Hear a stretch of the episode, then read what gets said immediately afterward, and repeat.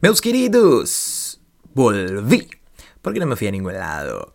Esto es Caipirinha y Portugués, clases a través de la plataforma que más te guste. Hoy te voy a hacer el informe meteorológico. ¿Por qué lo tiraba tanto? Informe meteorológico, palabras que tienen que ver con cómo está el clima en tu ciudad, en tu país, en tu cabeza, donde quieras. Pero cómo está el clima? Bom, vamos falar em português, senão isso não tem muito sentido. As palavras são o relâmpago, sim, o granizo, a neve, a neve, a chuva, chuva, que se escreve chuva, a lluvia, o orvalho, el rocío, o orvalho, o temporal, a tempestade, la tormenta, o arco-íris, a névoa, névoa, la niebla, o céu, el cielo, as nuvens, las nubes, o sol, o vento, viento, o anochecer, el anochecer, o trovão, el trueno, a garoa, la llovizna. Congelar, tiene que decir con congelarte, helar, ¿sí?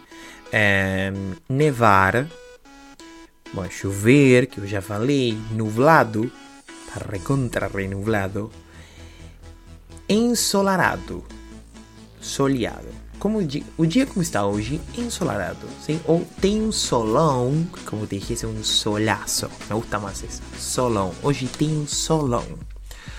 Um, um frio, quente, frío, frío, quente, lo contrario a frío, ¿sí? Caluroso, caliente, morno, que es templado, ahí, ni una cosa ni la otra, ¿sí?